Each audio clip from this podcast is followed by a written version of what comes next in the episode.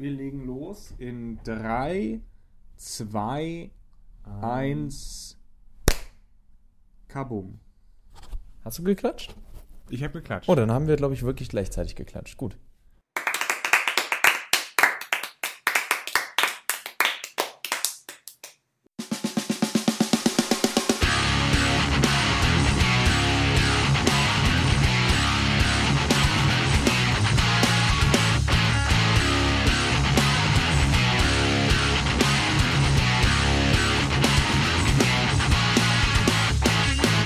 Hallo alle miteinander zu einer neuen Ausgabe von Daran geht die Welt zugrunde. Mehr Spieler.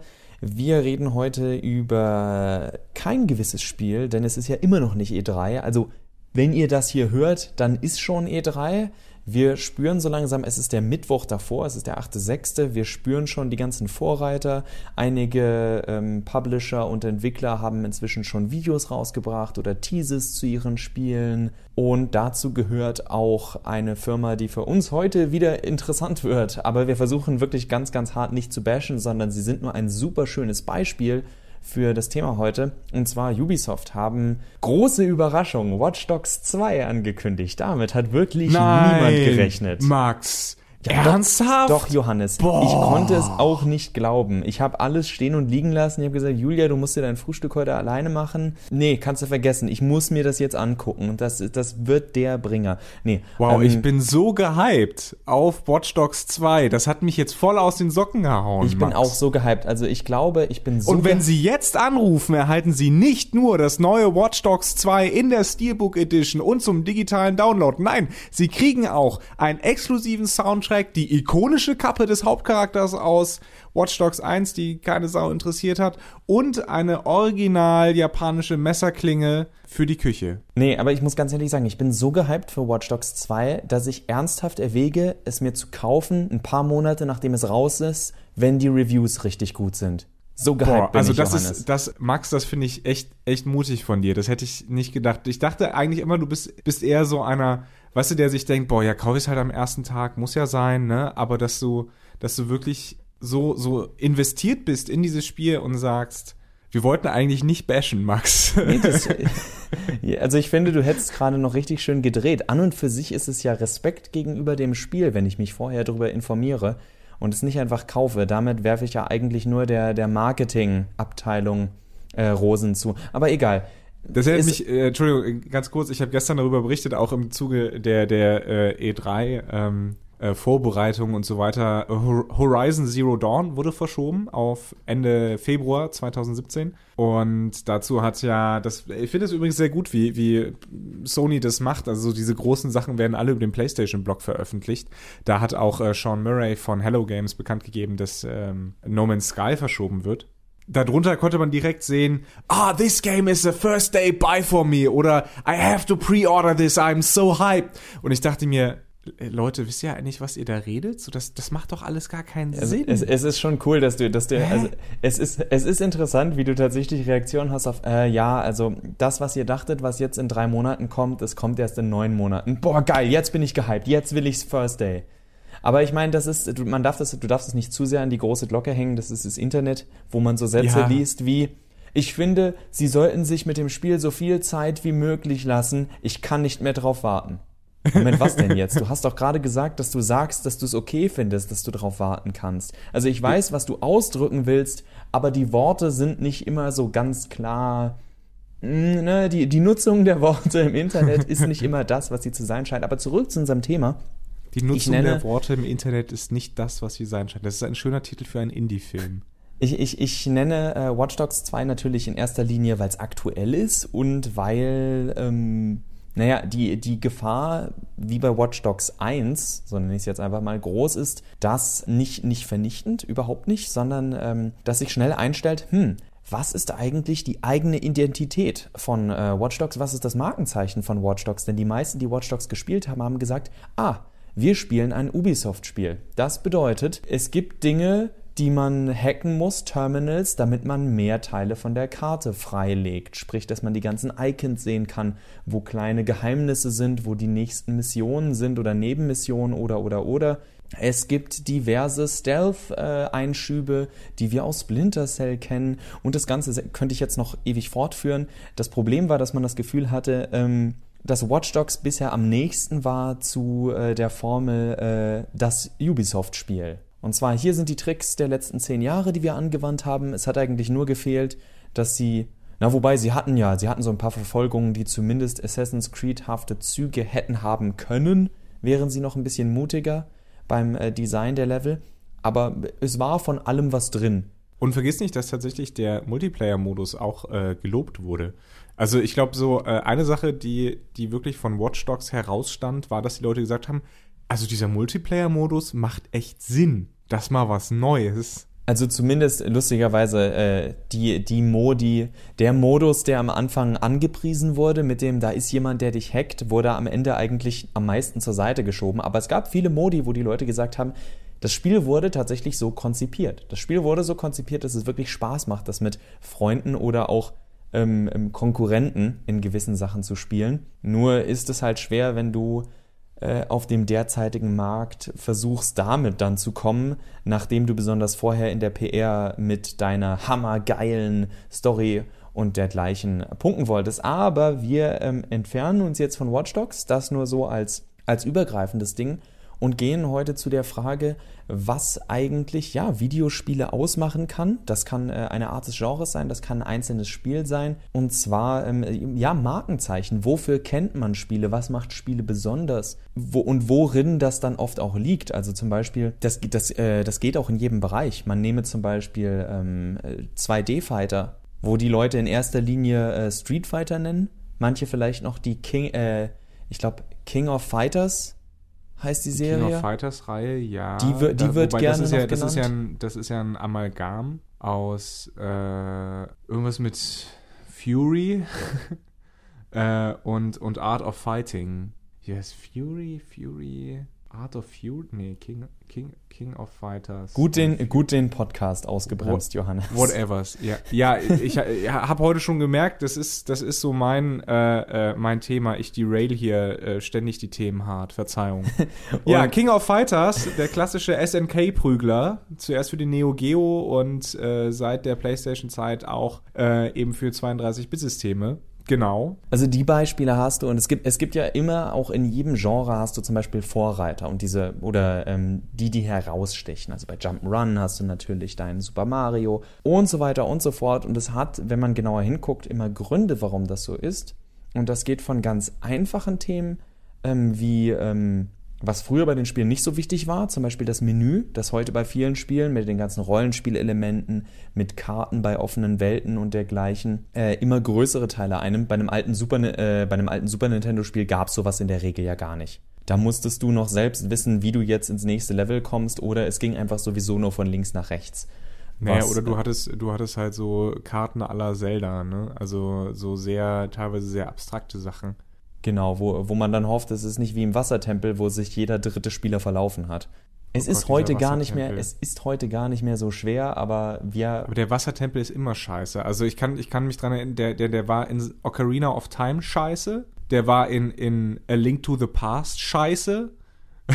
Und der war in Twilight Princess scheiße. Er war auch in Majora's Mask der, der schwächste Tempel. Bei, also nicht scheiße im Sinne, aber, aber, aber halt wirklich echt, echt verwirrend. Weil die, und die Steuerung ist immer fummelig, aber jetzt derailen wir ja, ja. beide schon wieder. Ja, du hast angefangen.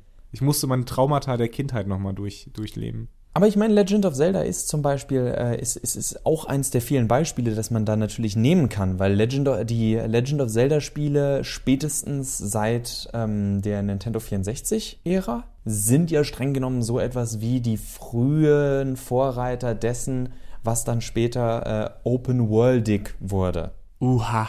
Ja. Deswegen sage ich Vorreiter. Ganz vorsichtig Vorreiter, weil du natürlich immer noch mit deinen, mit deinen Hubs arbeitest, wobei wir ja eine Rückkehr darin äh, bei manchen Spielen aus technischen Gründen sehen. Also da muss ja, da muss ja im Grunde genommen wirklich zum ersten Zelda zurückgehen, weil das konntest du ja auch im Rahmen der Möglichkeiten halt frei erkunden. Also, wenn du so willst, war schon das erste Zelda das erste Open-World-Spiel. Wir haben ja darüber gesprochen, beziehungsweise du hast ja auch angekündigt, wir, wir reden darüber, was, was Spiele ausmacht und wir reden natürlich, unser, unser Fokus hier ist wirklich auf, auf, auf visuellen Sachen. Und ich finde, Zelda macht das sehr, sehr geschickt. Und zwar insofern, dass es einem immer am Anfang mehr oder weniger, ich denke jetzt vor allen Dingen eben an Twilight Princess, aber auch an ähm, äh, Ocarina of Time, ganz stark mit Farben arbeitet. Also du startest eigentlich immer in dieser grünen Umgebung. Äh, das ist äh, so mittlerweile so drin in den Spielerinnen und Spielern, ja, dass das, dass das einfach ein, sofort so ein,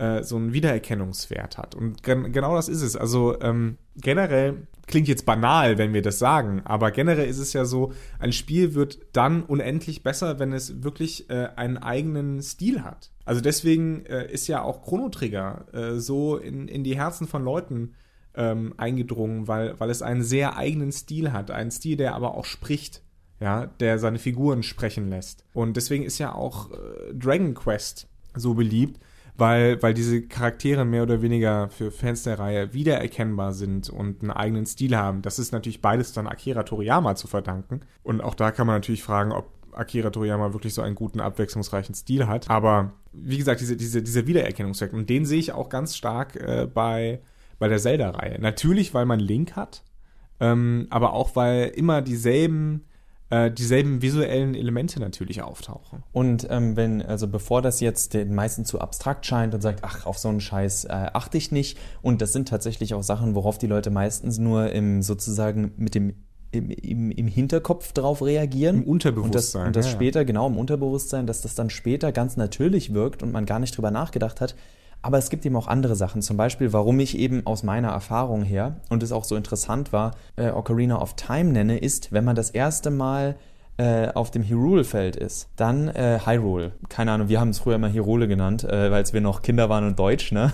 Und du konntest äh, da ja schon, und das war zum Beispiel auch was in Anführungszeichen ansatzweise Neues oder äh, zumindest weiter als noch im 2D-Zeitalter mit Sprites und allem. Du konntest zum Beispiel den Goronenberg äh, und dergleichen. Du konntest diese Sachen immer schon sehen. Und äh, in Majora's Mask ging das Ganze noch ein Stück weiter. Da hattest du plötzlich so eine Übergangsphase, so einen leicht organischen Übergang, dass plötzlich zum Beispiel Schnee angefangen hat oder der Strand oder sonst was, diesen Übergang in eine neue Situation, in einen neuen Teil der Welt der sozusagen ganz fließend zustande gekommen ist. Also dass diese Erkundung, du wurdest schon angehalten zu erkunden, allein dadurch, was du siehst. Du hast nicht erst eine Karte aufmachen müssen, wo steht, da geht's zu den Goronen, da geht's zu den Sora, da geht's ähm, äh, in die Hauptstadt, zum Schloss und so weiter, sondern du hast tatsächlich anhand, was du auch schon gesagt hast, anhand der Farben und anhand schlichtweg der, der äh, Umgebung, die du sehen konntest, konntest du dir schon einen sehr guten Reim darauf machen,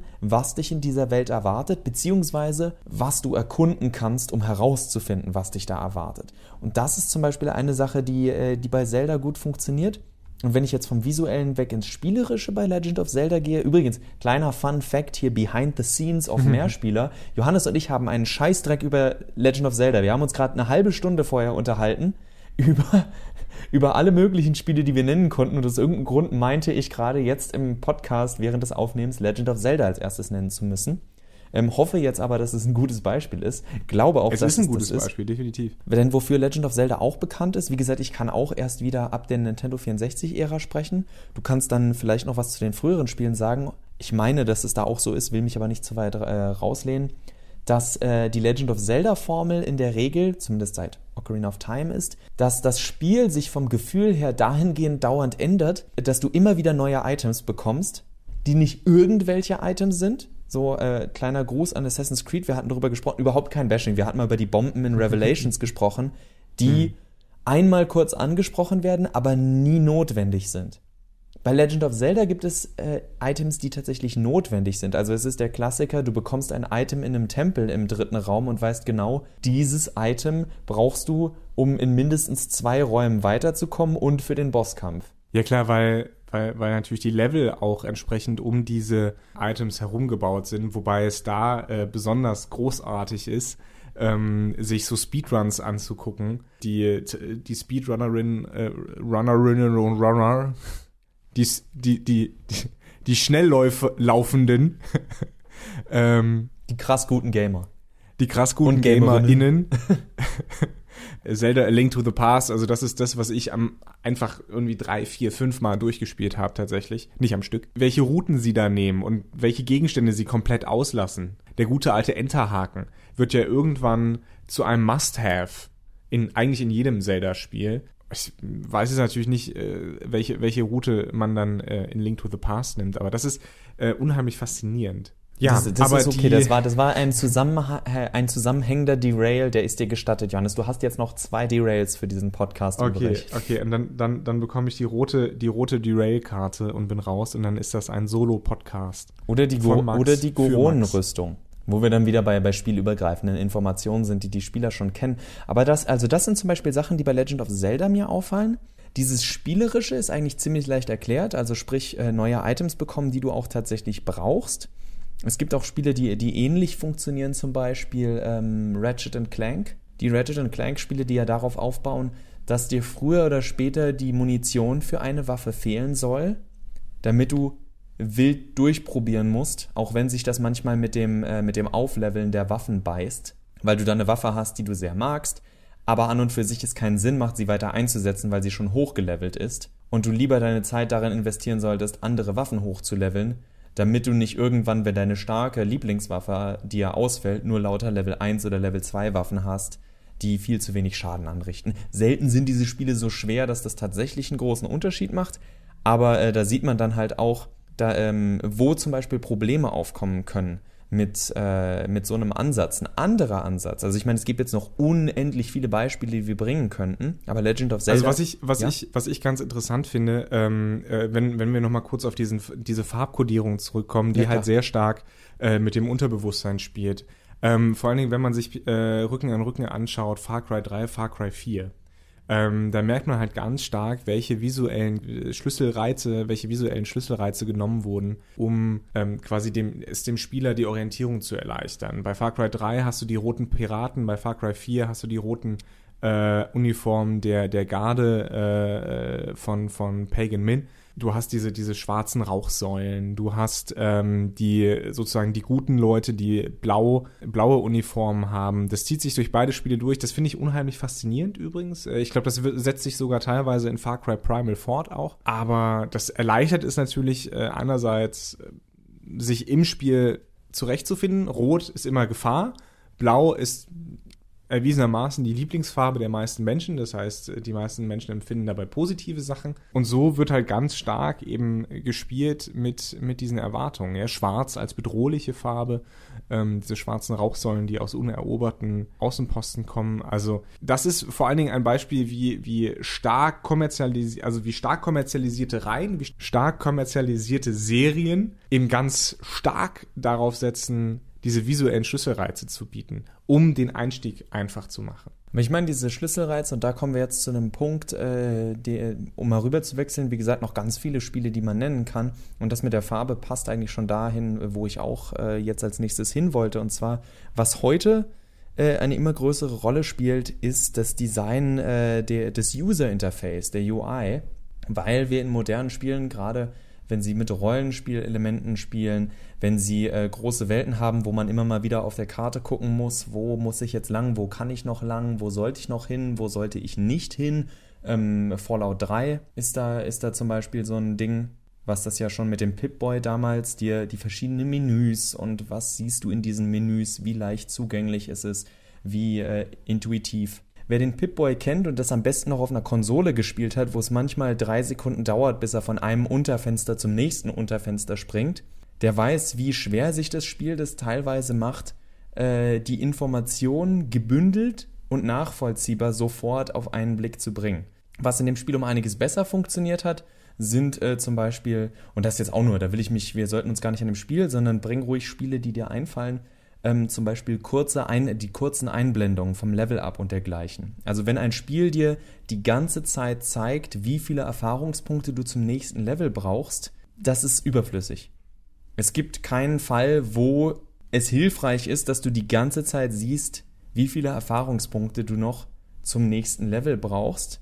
Also in solchen Spielen, wo du nur einen Charakter hast. Wenn du mehrere Charaktere hast, dann kann man die ausgetauscht werden müssen. Zum Beispiel, ich denke an die Pokémon-Spiele, da ist das durchaus wichtig, weil du dann sagen kannst, okay, brauche fast keine Erfahrungspunkte mehr, kann ich jetzt noch ein anderes Pokémon reinwerfen, dann kriegen die beide die Erfahrungspunkte, das eine kriegt trotzdem das Level, ich wollte es nur das eine Level hochbekommen und so weiter und so fort. Aber es gibt Informationen, die gezeigt werden sollten und es gibt Informationen, die nicht gezeigt werden sollten.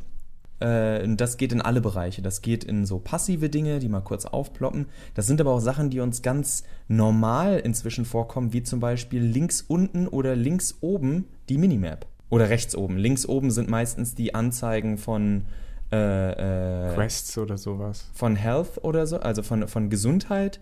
Und Ach, du packst die nach links oben. Ich pack die eher so nach links oder rechts unten. Also kommt auf die Spiele. Äh, ich hab, ich oben, hab, oben, oben sind für mich immer immer so so Quest-Sachen oder oder die Minimap und unten sind für mich immer. Äh, ist sehr witzig. Also ich ich, ich kann jetzt nur. So meine letzte Erfahrung war war Witcher. Und bei Witcher ja. ist, äh, sind die Lebens- und die Mana oder Magie oder was auch, äh, Adrenalin-Bar sind oben links weil es wahrscheinlich unter dem Gedanken, dass es für die Videospielmacher das Wichtigste ist, weil man ja von oben links anfängt. Wir lesen von oben links nach unten rechts. Ja. Genau. Äh, dieser, dieser goldene Schnitt, wie man den beim Fernsehen nennt. Also, dass das das Wichtigste sein soll.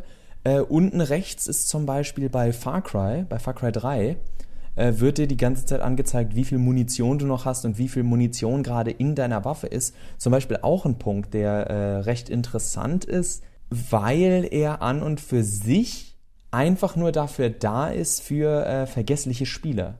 Wenn das Spiel dir von vornherein sagt, ähm, lad einfach immer nach, oder wie Doom sagt, fick dich, das ist ein Videospiel, wir laden nicht nach, ähm, dann, dann kann man natürlich äh, darauf verzichten, oder man kann von vornherein sagen, naja, es ist, es ist die Aufgabe des Spielers, regelmäßig äh, zu überprüfen, wie viel, ähm, wie viel er hat. Also eine Möglichkeit als Beispiel, wer sich das nicht vorstellen kann anstatt dass ich die ganze Zeit unten rechts sehe, wie viel insgesamt Munition ich habe und wie viel Munition in meiner Waffe drin ist, wird mir zum Beispiel ähm, beim Nachladen, das man ja manuell machen kann normalerweise, ähm, zum Beispiel ich drücke meistens ist das bei den äh, Spielen so Viereck oder also Quadrat oder Kreis bei der PlayStation zum Nachladen je nach Spiel.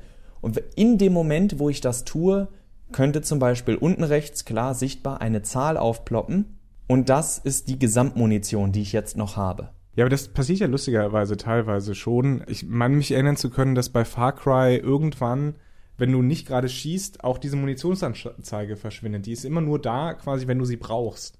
Ähm, aber Doom, hast du erwähnt, äh, ist, ist auch ein gutes Beispiel, wie, man sowas äh, äh, immersiv, also in der Welt, äh, wir Profis sprechen davon diegetisch, präsentieren kann. Äh, und zwar, wer, wer, sich noch erinnert, beim dritten Doom, das ja nur Doom hieß, mhm. äh, ähm, von, von ein paar Jahren ähm, gab es beispielsweise auch die, was war das? Ich glaube, das war die ähm, Maschinenpistole. Die hatte ähm, keine Munitionsanzeige äh, im Benutzermenü sozusagen oder äh, als Bildschirmanzeige, sondern ähm, in der Waffe selbst, so als kleine LED. Und das ist ein oft benutztes, beliebtes Instrument, eben nicht in Form von, von Benutzermenüs und so weiter aus der Welt herauszuführen, sondern schön alles in-game zu präsentieren, also innerhalb der Welt, damit diese Immersion in diese Welt ähm, einfach stimmig ist. Da gibt es ein Beispiel, das nach hinten losgegangen ist und das ist zum Beispiel bei Dead Space. Dead Space hatte einige sehr gute Ideen, was man mit so einem, was man mit so einem UI machen kann. Zum Beispiel ist die Lebensleiste auf dem Rücken der Rüstung von, von Isaac gezeigt wird, was sehr gut funktioniert hat, weil es sehr organisch war. Trotzdem jederzeit klar sichtbar, zumindest fast jederzeit. Klar, manchmal spinnt die Kamera rum und will euch äh, mal kurz nicht zeigen, wie es auf eurem Rücken so aussieht. Aber ähm, das war eine vergleichsweise gute Idee. Was zum Beispiel nicht so gut funktioniert hat, ist, dass wenn du die Karte aufgerufen hast, dass so ein komisches Hologramm sein sollte, das dann nur so halb im Bild rumgeschwebt ist. Die Grundidee beim Karte aufrufen war mit dass wenn du die Karte aufrufst, das Spiel nicht pausiert wird. Was bei so äh, Survival-Horror angehauchten Spielen, also müssen wir jetzt, haben wir schon in mehreren Podcasts erwähnt und könnt ihr einfach drüber lesen. Dead Space ist ja jetzt kein Survival-Horror in dem Sinne. Es ist ein Action-Shooter also mit. Erste, das erste schon. Aber du kannst trotzdem wild um dich ballern. Also, ja, du kannst ne, wild um dich ballern. Deswegen, also das, das kommt nicht raus. Äh, deswegen, wir haben das schon erwähnt, lass uns nicht wieder derailen. ähm, aber zum Beispiel eine Lösung, die ich um einiges eleganter gefunden hätte, ist, dass wenn du die Karte aufrufst, die Kamera sozusagen in Isaacs Helm reinfährt und du siehst, wie die Karte sozusagen, du bist jetzt Isaac First Person in diesem Moment und siehst sozusagen auf der Innenseite deines Helmes die Karte. Der Vorteil ist, also eine Sache, die, die zum Beispiel, ähm, die man nicht gut fand an dem Inventory und dergleichen, ist, dass Isaac, der gerade gar nicht wichtig ist für das Ganze, viel zu viel Platz einnimmt. Man könnte das Inve dem Inventory in dem Moment viel mehr Platz geben, weil der Platz, wo Isaac steht, bringt dir nichts. Bei der Karte die tatsächlich sozusagen im First-Person-View ist, hättest du tatsächlich noch dieses Gefühl, dass du ja im Hintergrund sozusagen sehen kannst, falls dann doch irgend so Necromorph auf dich zurennt, während du die Karte aktiviert hast. Nicht nur durch äh, Töne. Was ich A, eine clevere Idee und B, du nicht dieses Problem hast, dass du unglaublich viel Platz für nicht notwendige Informationen in diesem Moment aufbrauchst. Dead Space ist ein schönes Beispiel für die Kompromisse, die man eingehen muss. Also vielleicht für die Leute, die es nicht gespielt haben oder nicht mehr ganz in Erinnerung haben, äh, Dead Space spielt viel mit so holographischen äh, ja, Menüs. Das heißt also alles, äh, was man an Menüs hat, außer das Startmenü, spielt sich quasi im Spiel ab. Also auch das, das Inventar von, von, von Isaac, wie du erwähnt hast, ähm, das wird als Hologramm quasi vor, vor die Spielfigur ähm, projiziert und man kann dann darin, darin arbeiten. Deswegen wird es halt auch nicht pausiert. Und das funktioniert äh, als Immersion relativ gut, ist aber natürlich ein bisschen, ein bisschen fummelig, wenn man, wenn man als Spieler da sitzt. Insofern, das, das ist so ein schönes Beispiel für einen Kompromiss. Wir wollen es eigentlich immersiv machen und das funktioniert auch sehr gut, ähm, müssen aber dann eben eben Absprüche machen bei der Bedienbarkeit. Äh, hättest du zu dem Punkt noch mehr? Weil dann würde ich tatsächlich schon sagen, dass ich zu äh, dem äh, für mich letzten Punkt gehen würde, den wir am Anfang schon mal angeschnitten haben mit Legend of Zelda. Und zwar ist es äh, genau dieser Punkt, als ich bei Legend of Zelda Ocarina of Time gesagt habe, ich konnte schon den den äh, die Heimat der Goronen sehen. Also das habe ich einfach noch in Erinnerung, wie man diesen diesen Berg mit dem mit den Rauchschwaden da drüber, diesen dunklen ja, der, Wolken sehen der konnte. Der war auch noch irgendwie so total dunkel, ne? Also das war ein richtiger, richtiger ähm, Blickfang. Dadurch, dass ich äh, keine Ahnung von äh, Herr der Ringe hatte, war das sozusagen mein originaler Mount Doom. Aber ähm, genau dieser Punkt ist es bei, bei Legend of Zelda, wusste, wusste man zu der Zeit oftmals nicht hundertprozentig, was man alles auf der Karte finden wird. Aber es gab eben die Gründe, da einfach mal alles abzustottern und zu gucken und genug sozusagen Visual Keys, dass es Gründe gab, sich Sachen anzugucken. Also es war selten etwas einfach nur in der Leere versteckt, sondern es gab immer Mittel und Wege, warum man auf äh, diverse Sachen aufmerksam wurde. Selbst wenn etwas richtig versteckt war, also zum Beispiel in, in äh, Majora's Mask kann man sich in einen Deku am Anfang verwandeln. Spoiler! Nein, so fängt das Spiel tatsächlich an äh, dass, man, dass man in einer Deko-Form gefangen ist und man kann in so Blumen rein und hochspringen. Und ne, wenn du eine Blume siehst und sonst da scheinbar nichts ist, dann kannst du dir bei einem gut gemachten Spiel, und das ist Majora's Mask, sicher sein, dass diese Blume nicht einfach nur so da ist. Es gibt irgendetwas, was man damit Besonderes erreichen kann.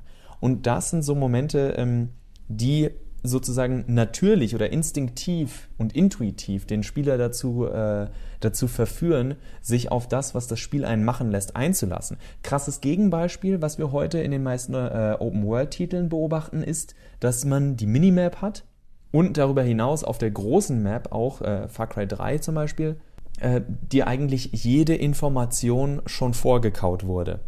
Es gibt nichts mehr, das du im Grunde selbst erkunden musst es gibt zwar hier und zwar hier und da den kleinen Schatz, der, äh, wobei, braucht man noch zusätzliche Karten bei Far Cry 3 oder hat man direkt alle Geheimnisse entdeckt, wenn man auf äh, einen Funkturm gestiegen ist. Weißt du das noch hundertprozentig? Nee, nee, ähm, wenn du, äh, du kannst diese Schatzkarten kaufen. Ja, also okay. du kannst verschiedene Karten äh, kaufen für äh, Ingame-Geld halt, die dir dann nach und nach quasi die Karte aufdecken. Aber, äh, also beziehungsweise anzeigen, wo du Tagebuchblätter findest, wo du ähm, kleine Schätze findest, wo du, ähm, was war es, Diamanten oder sowas findest. Also, ja. Und jetzt, jetzt ein, ein schönes Beispiel. Also ich meine, Far Cry ist ja auch, äh, also zum Beispiel gerade 3 hat ja auch, hat damit äh, ja äh, auch gespielt, so es ist eine exotische Insel oder exotische Inseln und es gilt, die zu erkunden. Aber an und für sich wird die Karte für dich erkundet in dem Zeitpunkt, wo du äh, de, den Funkturm bestiegen hast. Als Vergleich, und jetzt fragt man, ja, aber wie soll ich es denn machen? Also zum Beispiel sind da einfach nur Orte und, also zumindest die Orte könnte man ja anzeigen. Und so, naja, wenn es wirklich um Erkundung geht, dann kann es auch tatsächlich Spaß machen, dass man zum Beispiel seine eigene Karte ausfüllt. Äh, Metal Gear Solid 5 hat zum Beispiel die Möglichkeit gegeben, dass wenn man durch Ferngläser geguckt hat oder wenn der Charakter einfach in die Ferne geguckt hat, konnte man auch mit einem Knopfdruck für dort hinten, was man tatsächlich gesehen hat, äh, ein, eine Markierung setzen. Die war dann vielleicht nicht auf den Meter genau, sondern sagen wir auf fünf Meter genau, aber dann wird man einen Ort oder ein Objekt immer noch finden, weil man weiß, dass es in dieser Nähe war. Und so kann man sozusagen selber seine Highlights und seine Markierungen auf der Karte setzen, um sozusagen diesen, diesen Erkundungs- äh, Aspekt herauszuheben, ohne jetzt zu krass zu werden. Also ähm, Johannes hat ein paar Beispiele, wo man dann äh, selbst mit Kompass und sonst noch anlegen muss. Aber ähm, wenn dein Spiel auf Erkundung aus ist, muss man sich zum Beispiel auch fragen, welchen Sinn macht es, dass, ich die, dass die Erkundung im Sinne nur darin liegt, dass das Spiel die ganze Zeit brüllt, ey, hier, guck auf die Karte, sind 50 Sachen, geh zu den 50 Sachen hin. Und du weißt ja schon genau, wo sie sind. Du weißt im schlimmsten Fall, wie bei Witcher halt nicht genau, heißt das Fragezeichen jetzt Schatz, starkes Monster, Höhleneingang, aber dann war's das auch. Es geht nicht mehr darum, wirklich zu, von dir aus zu erkunden, sondern es ist mehr eine Sightseeing-Tour, äh, die sagt, Überraschung, du wusstest nicht ganz genau, was es ist, du wusstest nur 100%ig, wo du hingehen musst. Also ich finde, diesen Erkundungsaspekt hat Far Cry 2 tatsächlich sehr gut ähm, gelöst. Und zwar hat man da eben keine Minimap, die ständig eingeblendet ist. Man muss zur Karte ähm, immer wechseln per Knopfdruck. Das mag zuerst ein bisschen nervig erscheinen, da man die meiste Zeit aber eh im Auto unterwegs ist und da es einen kleinen GPS-Anzeiger gibt, ist das, ist das nicht ganz so schlimm. Was es aber macht, ist, ähm, es hat bei diesen GPS-Geräten immer so ein, ein, ein kleine, eine kleine Anzeige, einen grünen Punkt. Und wenn der aufleuchtet, hat man irgendwo in der Nähe einen kleinen Schatz. Das heißt, ähm, man fährt von A nach B äh, und plötzlich blinkt eben diese, dieser grüne Punkt und man steigt aus und dann, dann fängt man an zu erkunden und zu finden. Und die Belohnung, etwas ähm, selbst erkunden, erkundet und gefunden zu haben, ist viel größer dadurch. Und diese Diamanten zu finden, äh, ist dann eine größere Belohnung und man kann auch nicht keine Karte kaufen, die einem anzeigt, wo diese Diamanten sind. Das müsste man extern nachschlagen, irgendwie in einem bei ähm, Game FAQs oder sowas. Äh, und das, das fand ich viel ähm, eigentlich für, für mich als, als Spieler ähm, viel anspruchsvoller und viel belohnender als äh, die, das Icon-Massaker ähm, bei, bei den Nachfolgern. Ähm, und was auch ein total tolles Erlebnis war, mit meinem kleinen Bruder ähm, Ark Survival Evolved zu spielen, machen wir übrigens mittlerweile nicht mehr, weil dieses Spiel ist ein absoluter Zeitfresser und nichts für Leute, die äh, arbeiten gehen oder gerne mehr als ein, ein Spiel in ihrem Leben spielen möchten. Und zwar hat man bei Ark Survival Evolved äh, im Grunde genommen nur eine kleine Karte der eigenen Umgebung und da wird auch nicht angezeigt, wo man gerade ist, sondern anhand der Topografie des Geländes und anhand bestimmter wichtiger Geländemerkmale muss man sich das selbst erschließen. Und ähm, man kann später noch einen Kompass bauen, der die Orientierung ein bisschen erleichtert, aber eben dieses Orientieren an der Umgebung selber fördert natürlich auch ein viel größeres Bewusstsein über die, über die Umgebung und damit auch eine größere Identifikation. Ja, also wenn ich weiß, aha, da hinten ist diese Gesteinsformation, äh, gleich bin ich bei meinem Haus, führt das natürlich zu einem zu einem größeren größerer Identifikation, auch zu einem größeren Wohlfühlaspekt, ja, also so ein bisschen so gleich bin ich zu Hause. Ähm, das heißt, das ist viel, ja, das hat für mich einen viel größeren Reiz gehabt ähm, als ja äh, eben die die GPS-Lokalisierung ähm, via, via Minimap bei, bei Far Cry. Wo du das gerade sagst, also jetzt ein Beispiel, ich habe, äh, nachdem es ja, ich habe es in unserem Blog geschrieben, ein sehr schönes, anspruchsvolles ähm, Update für Witcher gab, habe ich auch nochmal gescherzt, naja, ähm, wenn sich äh, nicht so nah ein neues Spiel findet, dass ich mal wieder spielen will, mache ich vielleicht nochmal Witcher an, einfach von vorne um zu sehen, äh, inwiefern die Verbesserungen tatsächlich was bringen. Also tatsächlich so als kleines Experiment. Weiß dann auch nicht, ob ich das Spiel durchspiele oder ob ich zum Beispiel einfach die meisten so Witcher-Contracts weglasse und tatsächlich nur storylastige Missionen spiele. Und eine weitere Sache, die mir dann kam, weil das Spiel einem ja zum Glück, äh, wie die meisten Spiele, zumindest die Option gibt, ob ich einfach mal gleich am Anfang die Fragezeichen abschalte, um dann zu sehen, wie spielt sich das Spiel dann eigentlich. Wird es zum Beispiel, wird es unglaublich schwer, Sachen zu finden? Gibt es deutliche Zeichen, wie und wo ich was finden kann? Oder laufe ich an den meisten Sachen in der Welt vorbei? Sprich, wird man da tatsächlich für, für gibt es wahlloses Exploring, also einfach in die, in die Wildnis reinreiten und dann findet sich schon was, auch wenn man kein Fragezeichen hat? Ähm, oder äh, funktioniert das schlichtweg auch so? Also zum Beispiel Leute, die sich erschlagen fühlen, von sowas hatten wir vor kurzem in der Episode drüber gesprochen, die dann ein, einfach mal zu überprüfen, ist tatsächlich, das ist ja auch schön bei diesen Open-World-Spielen, die diese Option geben, da kann man für sich überprüfen, was die Spiele leider zu selten, das finde ich, könnten die Spiele am Anfang in einer Art Tutorial auch mal bringen, äh, weil viele gar nicht darauf kommen, sowas zu machen, äh, dass das Spiel von vornherein sagt, ähm, hier, wie wär's denn, ähm, wenn du ein Abenteuertyp bist, schalte doch mal die, äh, diese ganzen Einblendungen auf der Map aus und finde die Sachen für dich selbst. Also, also einfach nur, wie, inwiefern sich das Spielgefühl. Und ich, ich ziehe mir das nicht aus dem Hintern, wenn ihr mal bei Reddit oder sonst wo, da gibt es ganz viele Leute, die von ganz anderen Spielerfahrungen sprechen, wenn sie die Spiele tatsächlich so angehen. Also ich weiß, unsere heutige Folge hat jetzt ein bisschen äh, was so von yeah, großem Nerd-Charakter, dass Johannes und ich hier mit unseren stereotypischen Hornbrillen sitzen und äh, uns äh, gegenteilig, wer die Einleitung musste machen, während Crit Fail hatte und so. Aber das ist nicht der Fall, sondern es ist wirklich etwas, was im Endeffekt unglaublich viel Einfluss aufs Spiel haben kann, im positiven wie im negativen Sinne. Und es gibt Spiele, die das einfach wirklich gemeistert haben, wie und deswegen, also die Legend of Zelda Spiele, zumindest die, die ich jetzt genannt habe, die haben das in meinen Augen gemeistert. Ähm, die hatten, da waren die Fehler so klein, Wassertempel, ähm, mit der, dass das keinen Einfluss mehr darauf hatte, wie gut der Rest lief. Wogegen wer unseren Blog hört, also wer mehr Spieler hört und mehr Spieler immer mal wieder von mir liest, der weiß, dass ich gerade in Sachen UI unglaublich viele Probleme mit The Witcher habe.